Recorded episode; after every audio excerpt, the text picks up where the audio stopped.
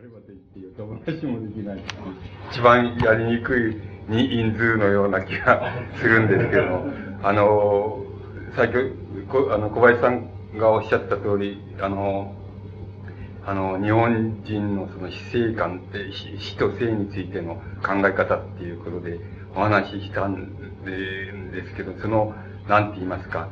その、まあ、続編みたいなところから、あの、入っていってみますと、あの、つまり、どう言いましょうか、その、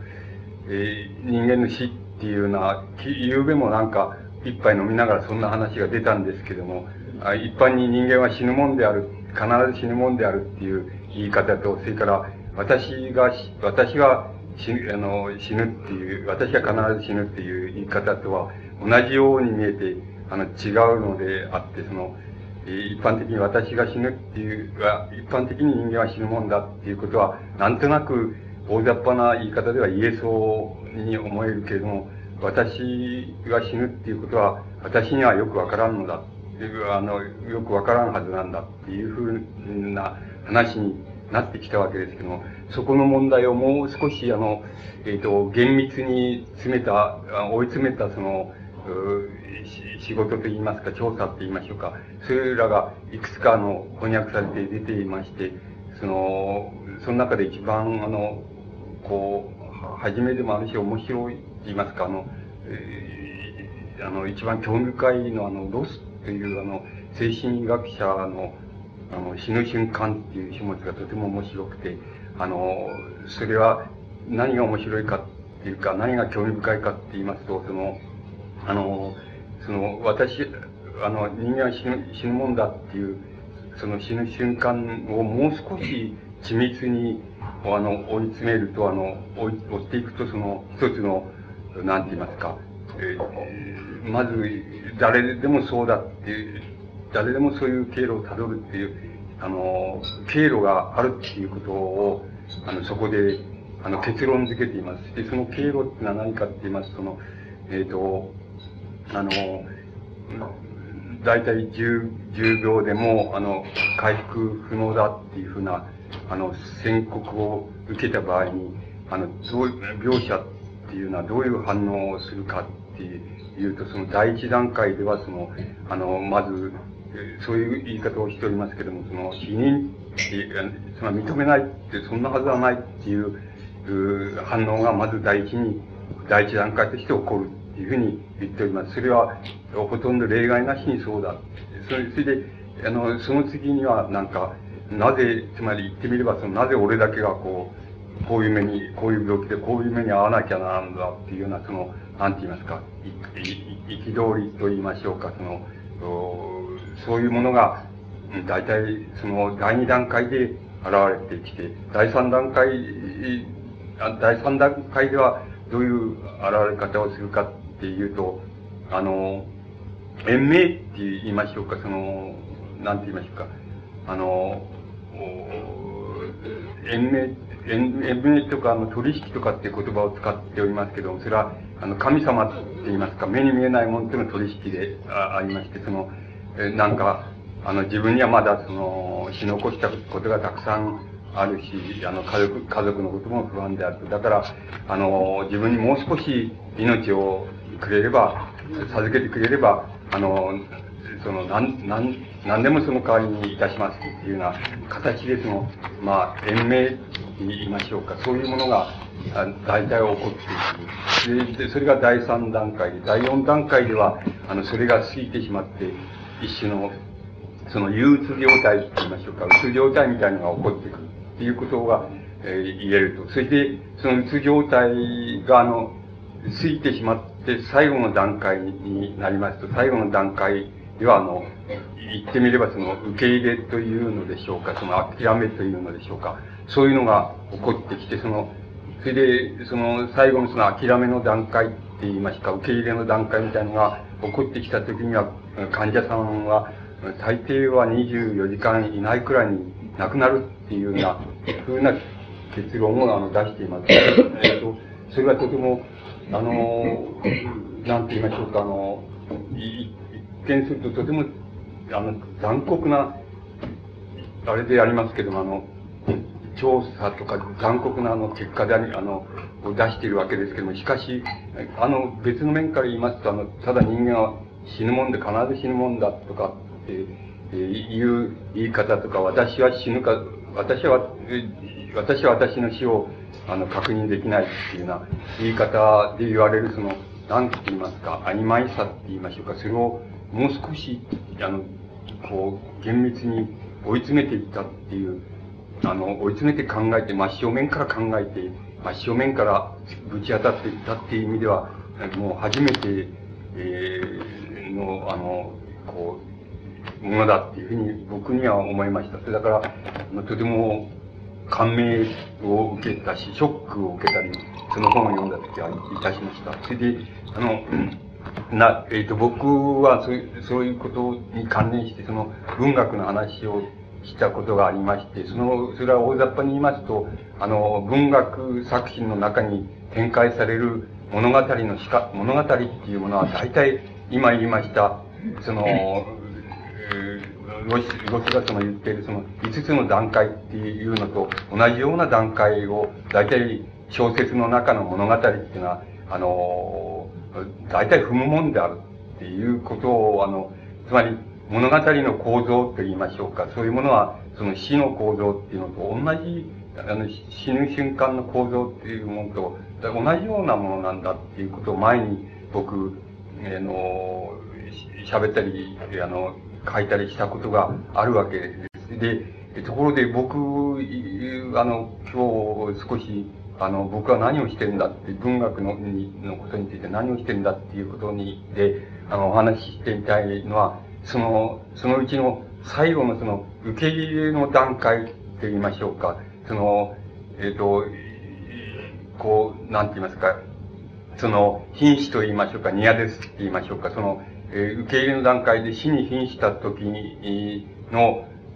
その、もう、その最後の5、5段階目の最後の段階になった時から始まる、その文学の話っていうのを少しえっ、と、僕はちょっとこう、今やってるところがやっておりますので、まあ、それを、非常に大雑把なところで、あの、こういうことを自分はしていますっていう意味合いで、あの、こう、お話し、ちょっとお話ししてみたいと思います。その、どうぞ、あの、上がってくださって、こう、ください。はい。いただきます。それで、あの、それには二つ僕がその根拠としたことがありまして、その、あの、その第五の段階でその死に瀕した人が、あの、そのまま亡くなってしまえば、あの、それがわからないわけですけども、あの、例えばそういう、あの、病気っていうことじゃなくて、例えば交通事故みたいな場合に、あの、死に、死に瀕したっていう人が、あの、回復しまして、治ったっていうようなえー、治ったっていうような人の体験っていうのを、あの、あの、こう、あの、集めたいくつかのそのデータがありまして、それは、え、僕は日本の人のデータについては、僕は、僕とその、なんかあの、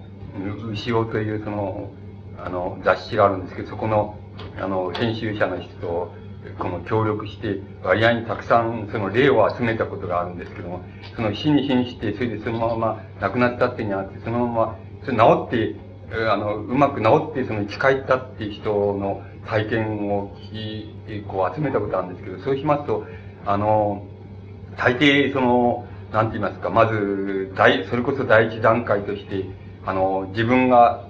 その、死に瀕して、えー、いて、それでお医者さんが、その、なんか人工呼吸をしてみたり、その看護婦さんが慌ただしくそこを出入りしたりとか、謹慎の人が、あの、こう、悲しそうにまた驚いてその、なんか叫んでるとか、そういう自分、自分の寝ている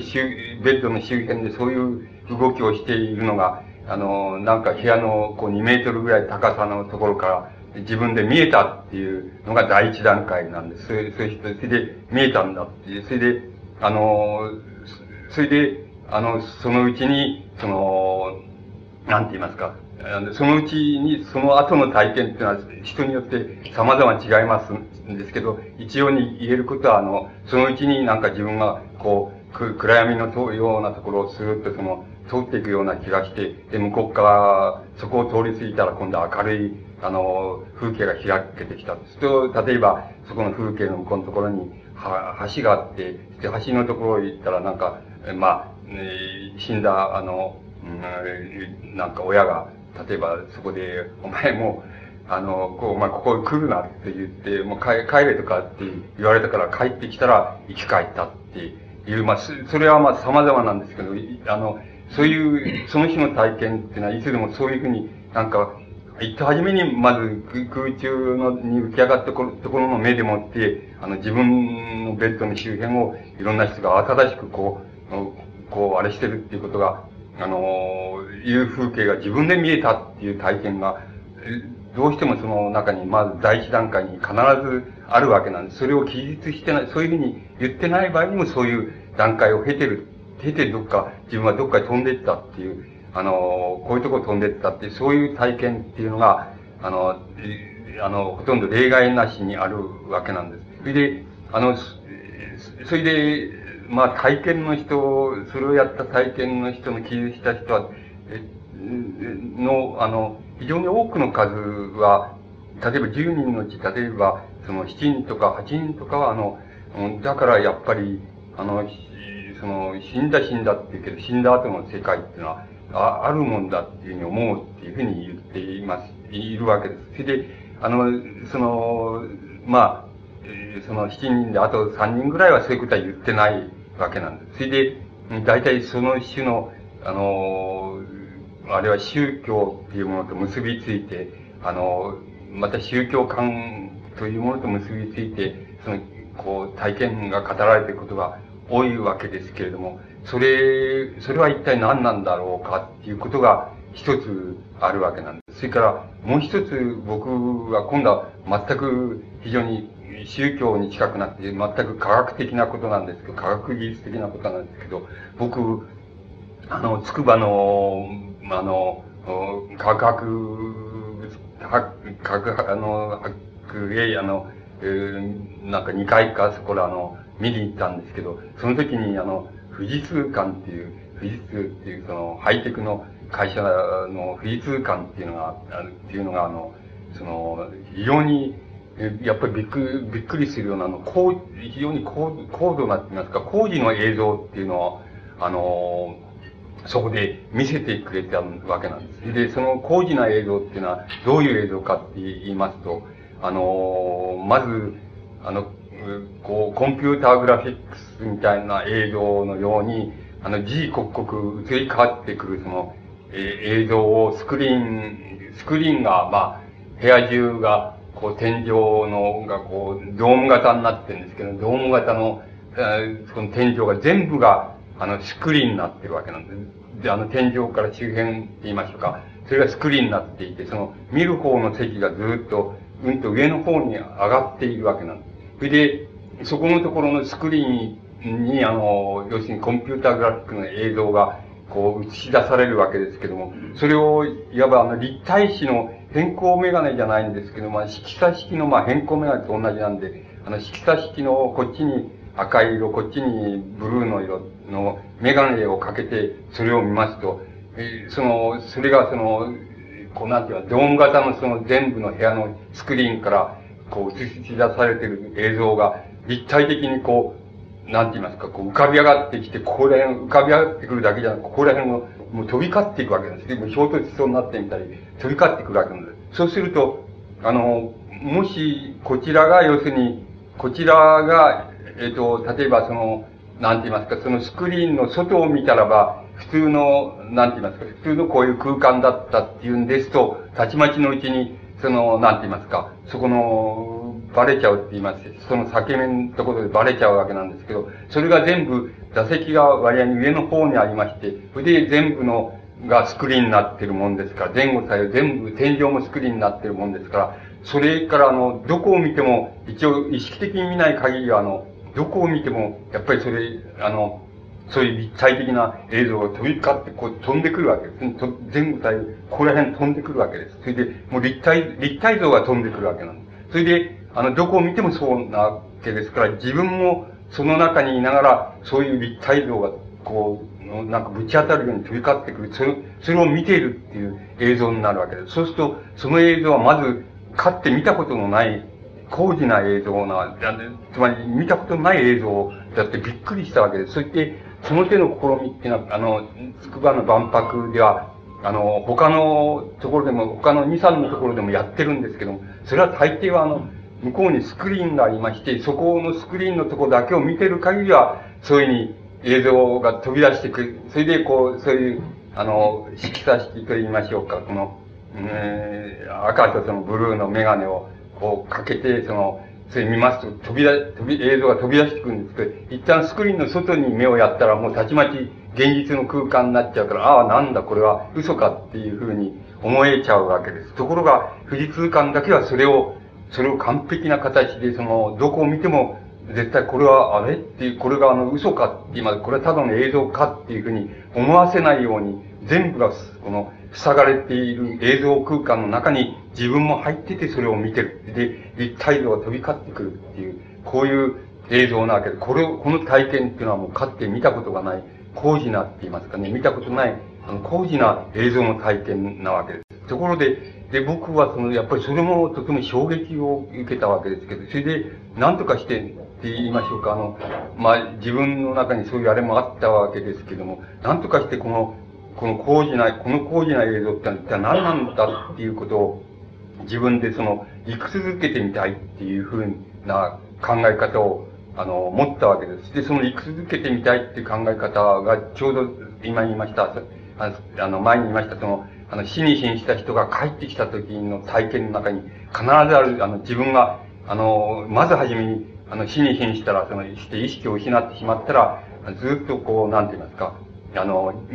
自分が空中に浮き上がって、それで死に死にして自分が横たわってる自分が見えて、しま、しかもかつ、あの、周りにお医者さんたちがこう、うろうろして、したり、慌てたりして、えー、あれしてるのが見えたっていう、その体験とが僕の中ではその、同じ、同じものとして、こう、同じ、なんて言いますか、見えた体験としては同じだっていうふうな、あの、考え方がありまして、それで、これ、これも合わせまして、その、一つ、なん、自分なりにその、生き続けてみようっていうふうに、あの、思いました。それで、これはあの、言ってみますと、なんて言いますか、えー、もし、あの、えー、あの、ここの、この映像、工事の映像と、それから死に瀕した時に必ず現れるとされているその映像です、ですけども、その映像と、あの、つまり自分が死に瀕してるのを自分が見えた、自分が見たっていう、自分に見えたっていう、その映像なんですけども、それと同じように生き続けてみ、見ますと、僕の理解の仕方では、それは二つに分解でしたらいいんじゃないかっていうふうに思えたわけです。その二つに分解したっていうのは何かって言いますと、一つは、要するに、あの、自分の目の高さと平行、目の高さでその地面と平行に見える立体像です。つまり普通僕たちが、その人、他人を見てるとか、周囲の風景を見ているとかっていう時に見えるその立体映像と、それからもう一つ、真上から、真上からその下を見ているっていう映像と、あの、真上から下を見ている時の映像っていうものが、あの、もし同時に行使できる、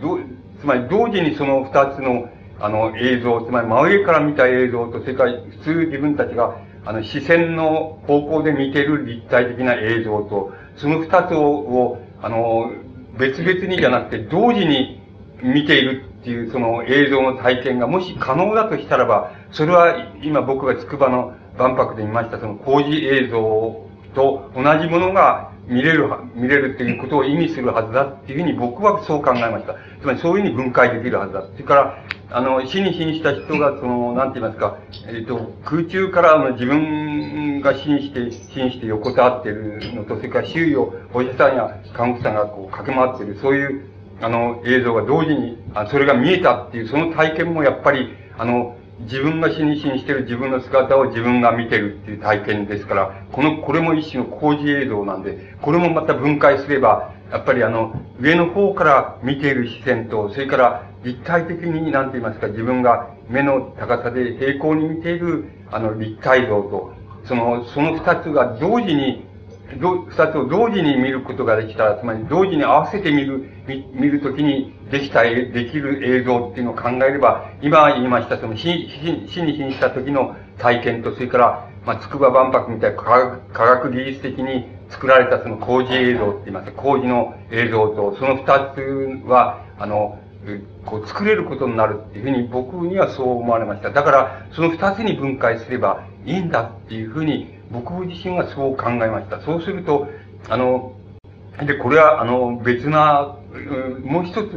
あの、こういうことがある、もう一つの体験っていうのが、あの、昔から言われているわけです。つまりそれは何かと言いますと、それは一つ宗教体験なわけです。で、宗教体験ではやっぱり必ずあの、宗教的な、例えば密教の修行者が、その、修練によってその、この曼荼羅の世界にその、入っていくっていうような場合に、その、修練によってその、修行しまして、その修練によりますと、大体と初めに、やっぱり空中に浮き上がるっていう、自分がの空中に浮き上がるっていう体験を経まして、そして、その後でその、なんか、こう、曼荼羅の世界をその、こう、有効、歩くと、その世界を歩くと、その世界の体験が豊富であればあるほど、つまり宗教家としてその、え、修練を積んだ人だっていうような風になるわけなの。密教なら密教ではそういう風になるわけですけども、その、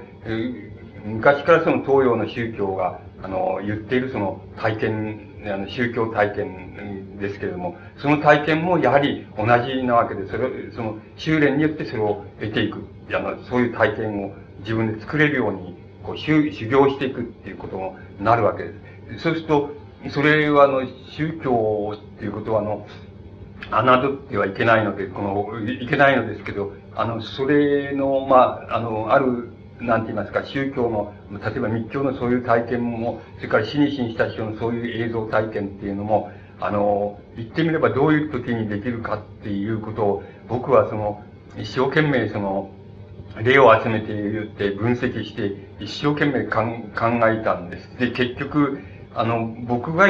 こう、得られ、得た結論っていうのは、その、甚だし貧弱な結論でして、それはあの、要するに、あの、意識が、要するに、意識があの、どう言ったらいいんで、死に死にして、その、減衰状態になった時に、なった時に、多分、その映像っていうのは出現するっていうふうに、いうなのが僕の結論です。つまり、あの、死の、えっ、ー、と、最後の、言いました、ロスの言うその第五段階の最後の最後のところの瞬間のところの直前のところで、あの、に意識状態がなった時に、多分、その映像体験が出現するっていう風なのが、僕の非常に貧弱な、こう、結論でした。で、だから、その、そういう見方からしてしまえば、その密教のあの体験っていうのも、甚だ貧弱な体験になってしまうので、それはあの、えっ、ー、と、修行によってその意識の減衰状態、つまり、ニアですって言いますか、死に近いあの、意識状態っていうものを、あの、人工的にって言いますか、修行によって作っていくっていうことが、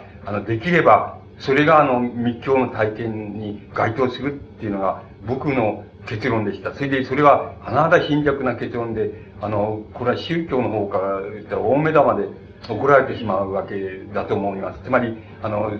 あの、っていうことは、あの、僕も、僕自身もそういうふうに思えるところがあって、つまりっていうのは、神秘的ではないんですけど、僕は神秘的じゃないんですけど、あの、宗教っていうのの、あの、意味っていうのは、そその、それは科学的に解釈して大したことはないんだっていうところにはないわけで、科学的に大したことがあろうがなかろうが、その宗教体験自体が、あの、その、その人の精神状態を救済するっていうか、どうか、あるいは、それがあの、豊富な体験であるかっていうこと、豊富な体験であるか、貧弱な体験であるかって、例えば交通事故を起こした時に、ね死に死にした人が、あの、体験する体験っていうのは、まあ、言ってみれば、ピンからキリまでありまして、貧弱な体験っていうのは、ただ、目の、あの、あの、自分がこう、なんか、死にしたらその部屋の上で飛び上がったところで自分が死に死にしてる自分の姿が自分で見えたと。それから、スーッとこう、暗いところをスーッと歩いて、あの、走っていくように見えて、それから向こうに明るい先が見えたって。明るい先の向こうには、あの、えー、なんか人がいて、それで、な知ってる人がいて、それでお前もう、えー、ここっち来て来ないで帰れ帰れって言われたから帰ってきた。そしたら自分は生き返ったっていうのは、まあ言ってみればそういう体験なんですけど、マンダラの世界みたいな修修行した人の、修行した人の行為構想っていう人がやってた、やってる仏教の体験っていうのは、大変華やかな体験なわけです。あの、自自在にその、うん、こう、なんて言いますか、華やかな、あの、なんて言いますか、え浄土の世界のその華やかな、あの、こう、楽土のイメージがその、ちゃんと体験できたり、またあの、えー、言ってみれば地獄で、その、なんて言いますか、人が、その苦しんでる、そういうのがま、まざまざと見えたというような体験とかって言います。体験自体が、のイメージが豊富であればあるほど、多分、それはあの宗教としても豊富なんであるし、また、それを、そういう豊富なイメージの体験をしたっていうことが、とても、あの、人間の心を豊かにするっていう、元になりますから、その、あの、宗教の意味っていうのは別なところにありますから、だから、あの、それが科学的に解釈すると、たわいないことじゃないかっていうふうに、であるかどうかっていうことはまた別問題のように思いますけど、少なくとも僕はあの、どんなふうにその神秘的にって言いますか、解釈しようとしても、僕自身が、あの、花だ貧弱な、あの、合理主義者のところがあるもんですから、僕にはそう思いました。つまり、あの、宗教家っていうのは、あの、密教の宗教家みたいな人は、あの、なんて言いますか、人工的な修練によって、その、ものすごく、あの、自分を無生物に近い状態と言いましょうか、死に死にした近い状態に意識状態を持っていけるっていうことが、修行の眼目であって、それができたらば多分、豊富なあの、イメージ、まず自分のが空中、体が空中に浮かんだような気がして、それ、それからあと、ずっと華やかなその、マンダラ世界を、この有効する、あの、こう、ま、めぐ、へめぐることができるっていうふうになるんだっていうふうに思います。で、死に死にした人っていうのの体験の中に現れる映像も、それよりも、あの、貧弱ですけども、しかし同じように多分死に死にした直前の意識状態って意識が崩壊直前になったところで出てくるイメージがそのイメージじゃないかっていうふうに僕には思われました。だから、あの、実際にそういうふうに意味づけるとどうってことはないのですけども、ただ、それはあの、自分が横たわっている姿が自分で見えたっていう体験のは非常に高次な体験でありまして、それは映像体験として言えば高次な体験だって、それはあの科学技術的に、例えば、その、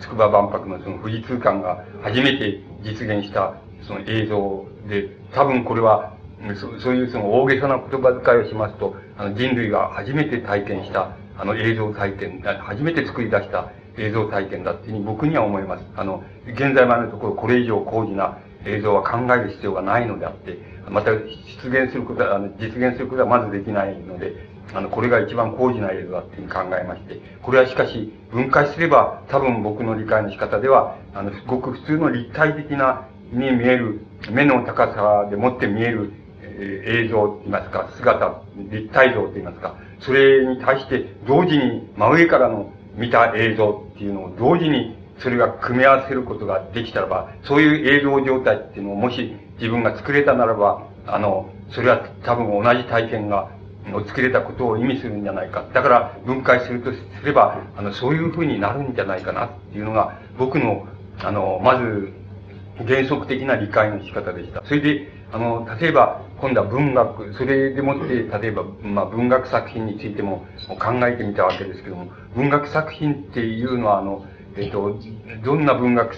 作品でもその、なんて言いますかね、要素的にって言いますか、要素的に、あの、分解してしまいますと、あの、まず考えられる限り、三つだけ、三つの要素的な流れっていうのがあるように思われます。それで、それは、言ってみますと、一つはあの、なんて言いますか、言葉の概念って言いましょうか。言葉の概念の、え持っているその意味ですね。それがあの、物語をこう、次々に、あの、展開させていく、あら、運んでいく、あら、進行させていくっていうことが、一つ大きな、あの、どんな文学作品の中にもある大きな流れだと思います。それは概念の意味が、あの、なんて言いますか、物語をこう、こう展開させていく。つまり意味の、言葉の意味の流れに従って物語の流れがこう展開されていくっていうのが、一つの大きなあの文学作品の、なんて言いますか、根根本になっているその要素的な流れだっていうふうに思われます。がもう一つあります。もう一つ考えられます。それは、あの言葉の、概念が、あの、なんて言いますか、意味ではなくて、イメージを作り上げるっていう、そういうものが、あの、文学作品の中には必ず、あの、あるということが言えると思います。あの、こう、ある文学作品を見あの見てみますと、何かまあ、こう、クライマックスに近いようなところがあります。ああの、そういうところでは必ず、なんて言いますか、言葉が意味だけじゃなくて、あの、彼は、まあ、どうして、あの、この、この時、何々と語ったっていうのは、そういう言葉の意味だけじゃなくて、その描写自体が、あの、イメージを作り上げているっていうのは、作り上げるっていう箇所が必ずあります。で、それは一般に、あの、僕らがその文、ある文学作品、ある小説を読んだんだって言った場合に、あの、この小説どうだった？って言われて、あの、うん、あこの小説面白かったよっていう場合、あるいは、あの、良かったよっていうふうに言う場合に、その良かったよっていうふうに言ってる人が、あの、どういうふうに思いながら言ってるかと、大抵一番、あの、鮮やかであった箇所とか、あるいは鮮やかであったいくつかの箇所を、あの、つなぎ合わせて、そしてあの、あの作品良かったよっていうふうに言ってるんだと思います。それで、その時に、あの、鮮やかなイメージを作り上げるいくつかの箇所っていうのがあって、その時には言葉はあの、意味でもって、えー、あの、流れているのではなくて、その箇所では、い、あの、なんて言いますか、言葉の概念が、この文学作品なんです、言葉の作品なんですけれども、なんか、そこでもってイメージが一人でに浮かぶような箇所が、もう必ず作家っていうのは作り上げている、ます。それで、その、それは一つの場合もありますし、たくさんの場合もあります。あの、それから、あの、まあ、非常に少ない場合もあります。で、それはあの言葉の意味と、それから言葉が、あの、作り上げるイメージと、その二つが相まって文学作品の流れを作り上げているってことが、あの、わかります。ところであの、もう一つ、あの、もう一つ考えられるような気がします。そのもう一つっていうのは何かって言いますと、あの、言葉、イメージには違いないんですけども、あの、言葉の、あの、概念がなんて言いましょうか、あの、言ってみますと、概念全部が、あの、なんて言いますか、全部が要するにイメージ、あるいは映像に、あの、転化してしまってるっていう、言葉として言ってみれば、あの、本来ならば言葉の機能じゃないはずのものが、ものをあの、言葉の機能が作り上げちゃってるっていうような箇所がある場合があります。あの、えそれはあの、その、その箇所っていうのはあの、言葉の概念が全部、あの、意味、意味を全部消しちゃって、で、何を描写してるかって意味を全部消しちゃって、全部がイメージになっちゃってるって、そういう箇所を、あの、ある作品が持っている場合があります。で、あの、その、つまり言葉の概念が全部、あの、イメージ、あるいは映像に変わってしまったっていう、あの、文学作品の箇所っていうのを考えてみますと、僕の理解の仕方では、その、先ほどから申しております、その、あの、高次な映像と言いましょうか、あるいは死に瀕した人たちの、こう、体験する映像と言いま、と同じように、つまり、普通の立体的な、あの、目の高さで地面に平行に見えるその立体像っていうの、立体像のイメージっていうものと、もう一つ、あの、上の方から、あの、指す、その、視線って言いますが、見てる映像とが、組み合わさったその映像っていうようなものが、あの、そこで実現してるっていう箇所が、ちょうどその、なんて言います？か、文学作品の中で言葉の、あの、概念が全部イメージに転化しちゃった場場場所っていうのと、あの、該当するっていうふうに考えることができるような気がします。あの、だから、そこではあの、言葉で描写してあるにもかかわらず、読む人の方は全部イメージとしてそれを、あの、感じているっていうような箇所が、あの、よくよく注意すると必ずあるっていうようなことが、あの、言えそうな気がいたします。で、これはあの、例を挙げないと、なんとなくこの、口だけみたいなことになってしまうわけなんですけども、あの、例は多分、いくつも挙げることができるんだと思いますけども、あの、まあ、僕が、こう、好きな人で、好きな人の好きな作品でっていうので、あの、例を挙げてみますと、あの、宮沢賢治の、あの、銀河鉄道の夜っていう代表的なその童話作品があります。そう、宮沢賢治のその銀河鉄道の夜っていう作品の中で、あの、その、銀河鉄道に乗ったその、主人公のジョバンニっていう少年と、それからカンパネルラその友達が、なんですけども、まあ、ジョバンニの方は、あの、夢の中でその銀河鉄道に乗ってるわけですし、それからカンパネルラっていうのは、あの、友達が溺れそうになったのを助けようとして飛び込んで、友達の方は助けるんだけど、自分は溺れて死んじゃって、いわば、あの、死後の世界を、まあ、あの、有効してるって言いますかね、さま、あの、歩いてるな意味合いでその銀河鉄道に乗り合わせてるっていうことなんですけども、次あの、主人公の方は、あの、夢の中でその、それ、あの、そのカンパネラと一緒にその銀河鉄道に乗ってるっていう、そういうところなんですけど、乗ってその銀河鉄道をどんどん、この進行していくわけですけども、それで、まあ、その、二人があの、白鳥の駅っていうところで、白鳥の停車場っていうところで、あの、銀河鉄道が止まるわけです。それで、あの、銀河のところ、銀河が向こうの方に煙るように流れているのが見えてて、それを、じゃあ二人でその、あそこまであの河原まで行ってみようっていうふうに言って、その二人があの列車を降りて、その河原に降りていくところがあります。そして河原に降りていきますと、そこを、そこにあの、なんて言いますか、あの、川の流れといっても水なんか流れていないから、何にも目に見えないんですけども、しかし何かがこう流れているっていうふうに感じられるわけです。で、その流れのところにその、あの、ところでその、ジョバンニとその、カンパネルラっていうのが、その、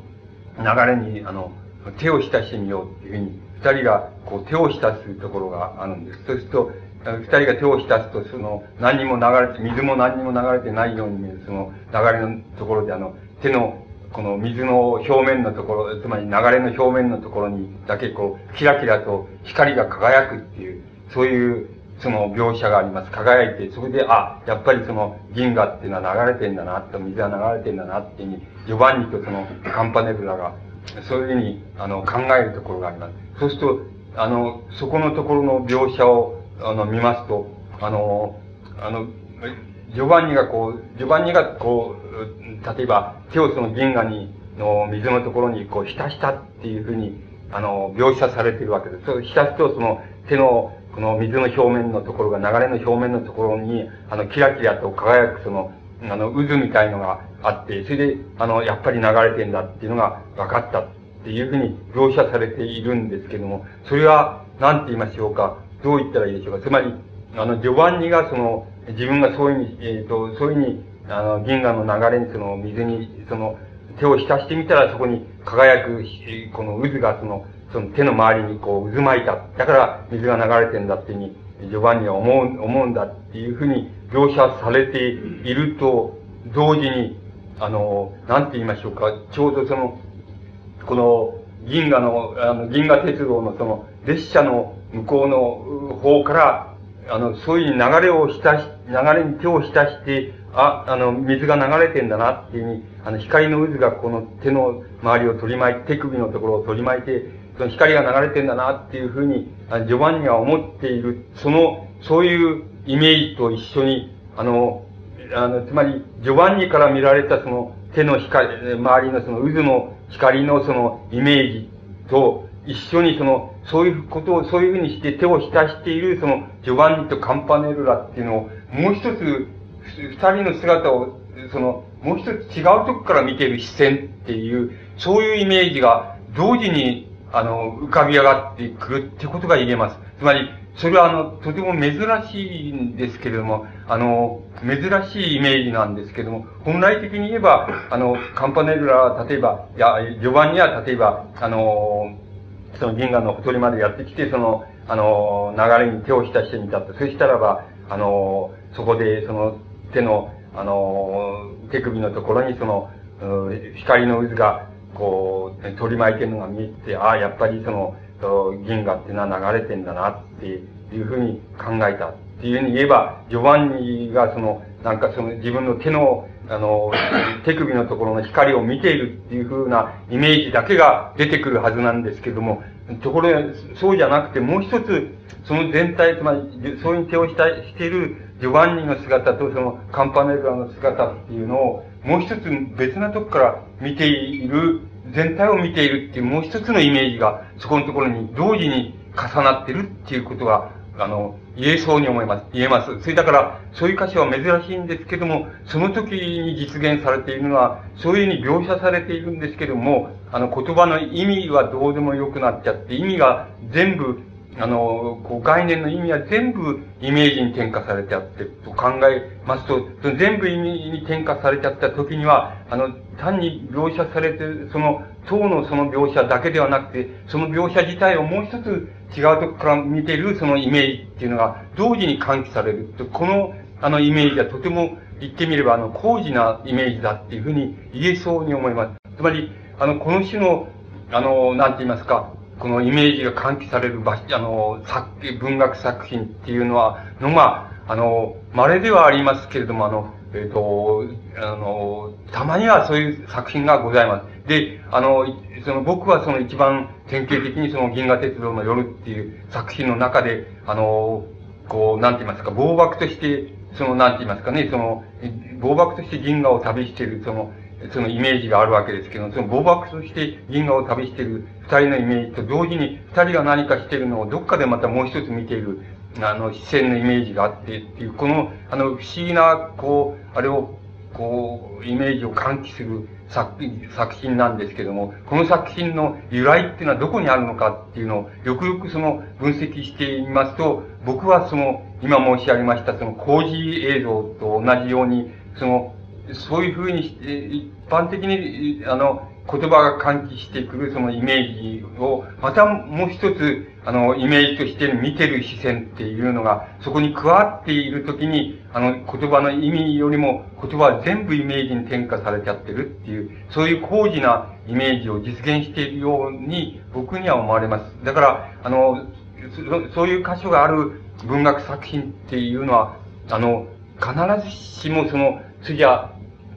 あの、いい作品、つまりいい作品が必ず、いい作、そういうものを喚起する、あの場所、描写の場所を持っている作品は必ずいい作品だっていうふうに言えそうに思いますけども、それじゃあ全てのいい作品は必ずそういう描写を持っているかって言うと、僕はそうとは一概に言えないと思います。あの、そういう歌詞を持っている作品はいい作品だって言えそうだけども、いい作品が全てそういう歌詞を持っているかっていうと、僕はそうとは思えないように思います。なぜかと言いますと、文学作品っていうのは言葉で作られている作品ですし、あの言葉っていうのの本来的な機能は意味ですから、意味するものですから、あの、意味によって、あの、物語を作り上げるっていうのは、少なくとも第一の機能ですから、必ずしもイメージを作るんならば、それこそ、あの、フィルムで作ったり、あの、絵画で作ったり、あの、そうした方が、あの、作りやすいわけですから、あの、必ずしも文学作品っていうのはイメージを作るために、あの、いい、あの、作り方ではないので、あの、文学作品っていうのは言葉で作るっていう意味は、言葉、言葉の意味で物語を進行させるっていうのが第一義ですから、必ずしもいい、あの、イメージ、そういう高次なイメージを喚起する作品だけがいい作品だっていうふうに、いい文学作品だっていうふうには言えないと思いますけれども、しかし、いい、あの、いい作、あの、そういう場所を持っている作品がいい作品だっていうふうに、かな、あの、言えると思います。だから、あの、そういう箇所がああって、それが、あの、文学作品のもう一つの要素っていうのを僕は作っているように思います。で、あの、だから、こういう箇所っていうのを、もし、ある一つの文学作品が持っているとすれば、その文学作品は、あの、とてもいい作品なんじゃないかなっていうふうに僕には思います。それで、そうしますと文学作品っていうのは今申し上げました、その意味の流れによって物語を進行され、させるっていう要素と、それから意味の流れを保ちながら、同時にイメージをその作り上げている箇所を必ず持っているっていうのは、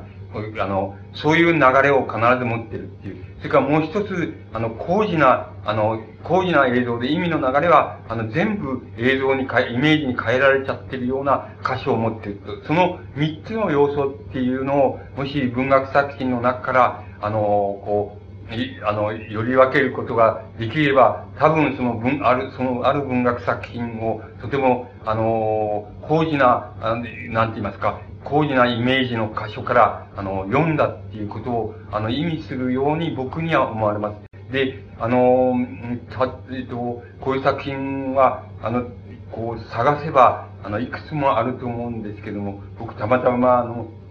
自分の知り合いの作家で、ついこちらへ来る、あの、直前の時、ところで亡くなった、えっと、島尾敏夫っていう作家がいるわけですけど、島尾さんの、えっと、あのえ、まあ、あの、作品の中で時々そういうイメージを喚起するところがあるわけです。で、えー、その例を、あの、挙げてみますと、えっ、と、島尾さんの作品の中に、夢くずって夢のくず、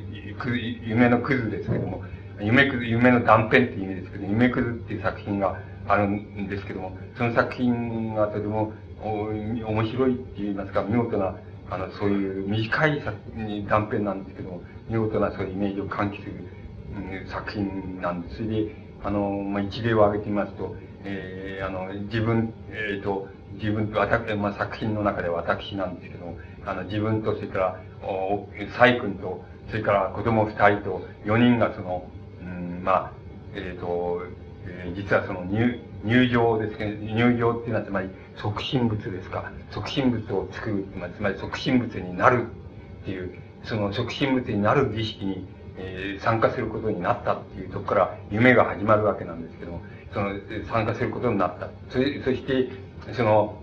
なんだかその、そういうのがおっかないような、その不安なような気がしたんだけども、その、坊さんが一人その、えー、促進物になるその坊さんが一人一緒にその、先導者を務めてくれるっていうんで、その、なんとなく信頼できるような気がして、その、それで、なんか、えー、その、親子、夫婦4人がその、並んだで、まず自分が初めに並んで、その、えー、その右側に、その、お奥さんが並んで、その子供が二人並んで、それで、え一番最後のところにお坊さんが並んで、それで並んで座ったっていう、いう、いうわけですね。そしたらば、その、うん、いいいよいよ、うん、これからその、促進物になる儀式が始まるっていう風になってきた。そしたらば、なぜ、なぜだ、なぜだか知らない、知らないけど、お坊さんが、あの、やってきて、まあ、それが、ものすごくユーモラスでもあるわけです。ないでもあるわけ、たくまざるユーモラスでもあるでもあるわけですけど、お坊さんが、その、自分のところへやってきて、その、耳打ちしたって言って、これから入場の儀式なんだけども、その、費用はいくらで、あの、いくらかかるから承知してくれっていうふうに耳打ちしたっていう、なんって言うんですね。だ、えー、だけども、なんでこれから死ぬ、入、入場の式をや、入場するのに、なぜその、かかった費用のことまで、その、考えなくちゃ何年かわかんないとか、その、お坊さんも変なこと言うもんだっていうような、ふうな気がしたんだけども、まあ、そういうのも一つだと思って、それで、まあ、納得した。ところが、その、そして、ど、どっからどう始まるのかっていうふうに思っていたらば、その、儀式を始める人は、あの、お坊さんっていうのは、あの、儀式に参加を始める、やるお坊さんっていうのは、自分の後ろの方にいた、いたんだ。そして、後ろの方にいて、あの、自分、自分の、あの、こう、なんて言いますか、その、後ろに回って自分の肩と首のところを押さえつけ、押さえたっていうんですね。して、なんとなくこうなったら、あの、納得はしてたんだけど、どうも、なんて言いますか、少し嫌になってきたって言いましょうか、少し惜しくなってきたっていう、命は惜しくなってきたって言いましょうか、惜しくなってきたって。だけども、儀式が始まっちゃっていて、それで、あの、自分が、あの、後ろからその、儀式をやる、そのお坊さんが自分の首を後ろから押さえつけて、こう、なんて言いますか、こう、前の方に折り曲げてたっていうんですね。それでもう、これはしょうがないと思って、あの、これはやるよりしょうがないっていうふうに思って、あの、あれしたその、押さえつけられたら、その、自分の額のところにその、前にあれしてあるその、なんか土がその、あの、なんか、土のところにその額が落ち着いちゃったって言うんですね。そしてぎゅうぎゅうその額を押し付けられて、あの、押し付けられて、あの、今にももうこれからも、なんていう、ものすごい痛い、痛い、その、首かなんか切られて、切られるんで痛い瞬間がやってくるに違いないと思って、でも一瞬だから我慢しようと思って、このあれしていると、あの、ぎゅぎゅうぎゅうぎゅうぎゅう押さえつけられた。そしたらば、あの、押さえつけられた時になんか、く、あの、その、土にその、なんて言いますか、死体を押し付けられて、その、えー、死体がその、なんか土の中にどんどんどんどんめり込んでいったっていうんですね。めり込んでいったら、なんかどんどんどんどん向こうへ行っちゃったって、首が向こうへ行っちゃって、ちっとも痛いっていうのがなかった瞬間がなかったんだって。そうしたらば、あの、そうしたらば、あの、それは、なんていうか、向こう、自分だけが、その時にもう向こうへ行って、向こうの世界行ってた。で、だけれども、だけれども、あの、この、こちらにいる人から見ると、どうも自分は死んだということになってる、なってるらしいんだ、死んだけども、自分は痛くもなんてもなかった。ただ、死の中にめり込んじゃったら、やって向こうにこう突き抜けて、顔が突き抜けたと思ったらば、なんか自分は向こうの世界にいた。で、で、これはこちらの世界の人から言うと、死んだっていうことになるらしいんだっていうのが、その作品なわけなんですね。で、その時の、つまり、その、なんて言いますか、その土の、えっと、僕の描写はまずいですけども、その土のところに死体が押し付けられて、なんかもう今やもう、この次には首、首切る、これはきっと首切り役人みたいなもののイメージからきっとその夢を見たわけでしょうけども、その、なんか首切り役人がこう、自分の首をぶった切るっていう瞬間が必ず来ると思って、痛い、も今にも痛いのが来ると思っているうちになんか、ずるずると土の中に首がめり込んでって向こうへ行ったら、それがなんか向こうの、なんかどうも向こうの世界にちゃんと出てた。たら、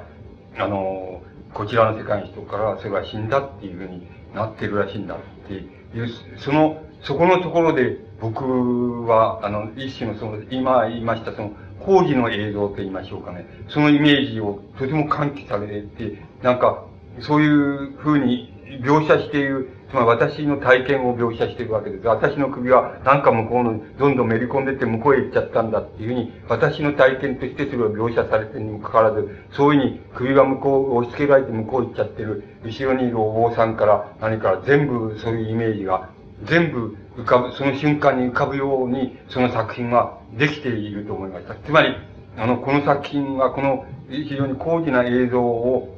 あの、作り上げたところが、多分この作品の、なんて言いますか、あの、クライマックスであって、同時に、それがあの、高次な映像を実現している箇所だっていうふうに思われました。その、その他のところでは、あの、少なくとも、あの、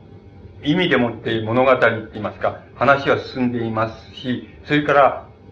お坊さん、あの、入場の儀式だって言って、こう、なんか自分が一番左に並んでとかっていう、その並んでるところのイメージはとても喚起されるわけですけども、その高次な映像という、高次なイメージっていうのは、その、そこのところの箇所だけが、どうもその喚起するように思います。そして、この作品の場合には、高次な映像を喚起したときに、その作品のクライマックスだっていうふうになっているように思います。つまり、あの文学作品っていうのは、あの、なんて言いますか、入り口がありまして、入り口がありまして、それから、ロスが言いました、その5段階に該当するような、その物語の段階がありまして、それで、その段階をどっかでクライマックスを迎えて、それで、その後に、その授業を受け入れっていうのがありまして、そしてある作品の場合には、ある作品の場合には、受け入れっていう段階のところで、あの、非常に高次な映像っていうのを喚起しまして、そしてもって、その作品が、あの、出口へやってきまして、あの、一つの文学作品が終わるっていうふうに考えますと、多分、あの、文学作品が一般的に持っている、あの、どんな文学作品でも、え持っているその、なんて言いますか、作品の流れって言いますか、その要素の流れっていうようなものは、あの、大体その理解できるんじゃないかっていうふうに、僕らはそういうふうに考えて、その問題を、あの、まあ、文学作品についてだけではなくて、あの、その他の問題、つ、つまりすべて言ってみれば、あの、言葉の表現だけじゃなくて、そういうあの、手でやる表現、それから映像でやる表現、あの、それとはすべてその、なんて言いますか、すべての表現っていうものは、あの、そういうような、あの、工事映像と言いましょうか、そういう映像を要素的にって言いましょうか、分解して考えることによって、あの、全部、あの、理解していくことができるんじゃないかって、そういうことができるんじゃないかっていうことを、あの、僕自身が考えまして、そういうことを、あの、ずっと今、あの、やってきているわけで、まだあの、全部終わったわけでないのですけれども、あの、そういうことをついて、文学作品についてのその、分析というようなことも、それから普通の、えー、なんて言いますか、あの、えっ、ー、と、なんか、えー、都市なんかが持ってる、あの、映像についても、あの、その他の、その、えー、あの、なんて言いますか、映画とか、そういうものについても、その、そういう場所からその、なんて言いますか、統一的にその、扱えるんじゃないかっていうことを、僕自身があの、現在やりつつあるっていうふうに、ああるわけです。で、あのまあ、なんて言いましょうか、あのうん、その話自体がこう、あれなんですけれども、ちょうどこちらへ、えー、参りまして、参るのについて与えられた、あの、テーマが、あの、日本人の死生観っていう、死と生についての考え方っていう、えー、課題であったものですから、まあ、それに関連しまして、僕自身が、あの、現在、えー、やっている、その、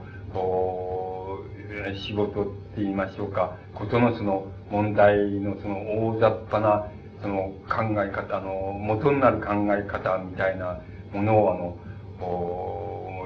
一つ申し上げてみたわけです。これは、えっ、ー、と、うん、あの、僕はちっとも、あの、専門家で、あの、つまり、えー、あの、死とか、その、病気とか、えー、瀕死とかっていうことについての専門家でないので、あの、お聞き苦しい点も、あの、あったかと存じますけれども、僕自身はなんか、そういうところから僕なりの、あの、ヒントって言いますか、を得まして、それを、なんか全ての、こう、あの、表現っていうものを、そういうことで、あの、理解していけないかっていうことを、あの、やろうとして、途中ですけども、やりつつあるっていうことなので、あの、そういうことをお話しさせていただきました。あの、これで、あの、一応終わらせていただきます。